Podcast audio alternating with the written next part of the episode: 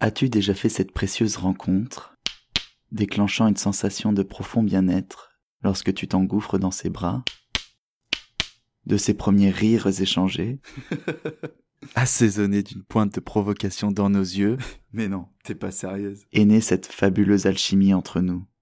Je te parle de cette amoureuse ou cet amoureux fantastique qui, malgré elle ou lui, a le pouvoir de t'apaiser d'un simple toucher du bout des doigts.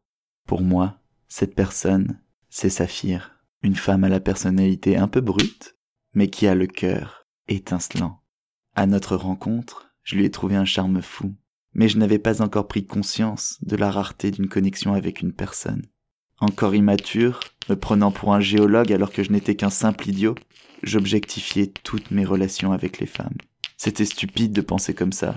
Ça m'apportait aucun plaisir, aucune sensation. J'ai compris que plus tard, sans doute trop tard, que mes relations intimes ne sont pas des objectifs me permettant de prouver ma valeur d'homme. Depuis, j'ai grandi. J'ai pris du recul sans coucher avec personne durant toute une période introspective. Et quelle étrange sensation, à ce moment, après une année complète à m'offrir de nouveaux plaisirs, seul, simple, ou certains soirs plus chauds, j'ai redécouvert mes plaisirs et mes propres désirs. Je vis pour moi et par moi-même. À ce moment, seulement, je peux m'imaginer emprunter un chemin en compagnie d'une autre, chacun une, portant son propre sac. C'est en randonnée que je l'ai retrouvée. Dans cette montagne, elle était là, Saphir. Tout de suite, je l'ai sentie. La sensation de me retrouver à ses côtés était la même qu'auparavant. Le temps était passé depuis notre dernière rencontre. Pourtant, tout était fluide. Le temps érode ou endurcit les relations. La nôtre, c'est sans aucun doute endurci. Alors, je lui ai proposé. Saphir, ça te dirait qu'on marche ensemble? Nous nous sommes accompagnés. C'est à ce moment que j'ai compris. Oui, j'avais fantasmé nos retrouvailles. Oui, je me sentais bien à ses côtés.